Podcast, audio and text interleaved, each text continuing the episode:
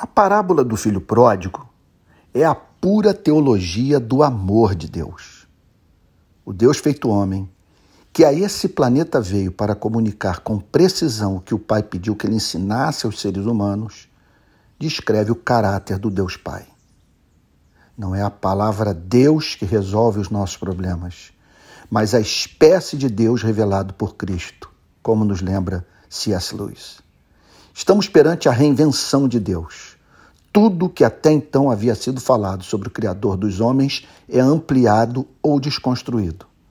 Num mundo em que os homens já ofereceram o sangue dos seus próprios filhos à divindade, Cristo revela um ser de impressionante ternura.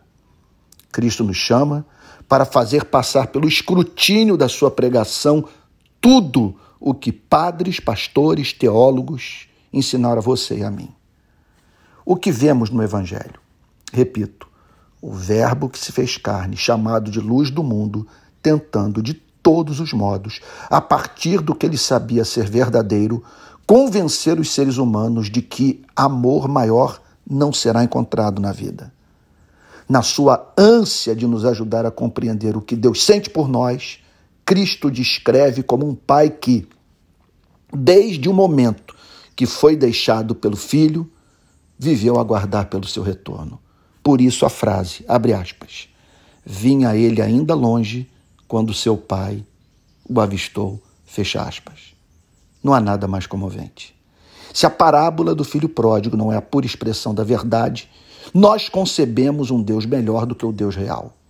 Ou pior, Cristo é mentiroso. Mentiu quanto ao assunto mais sério da vida. Tentou nos convencer que Deus é bom quando na verdade lidamos com um ser indiferente à nossa miséria, que ignora a nossa oração e que está mais preocupado com a ursa maior do que com os homens. Por que o pai foi o primeiro a perceber o retorno do filho?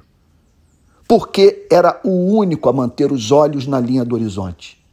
Não havia nada que mais desejasse do que o retorno de quem lhe era precioso.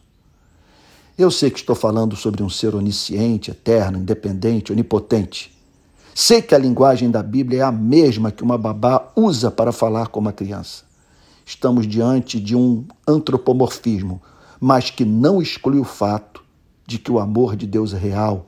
E para que o entendamos, temos de meditar sobre esse pai da parábola do filho pródigo com um olhar nostálgico, voltado para a linha do horizonte. Não há nada que ele mais queira do que tê-lo ao seu lado.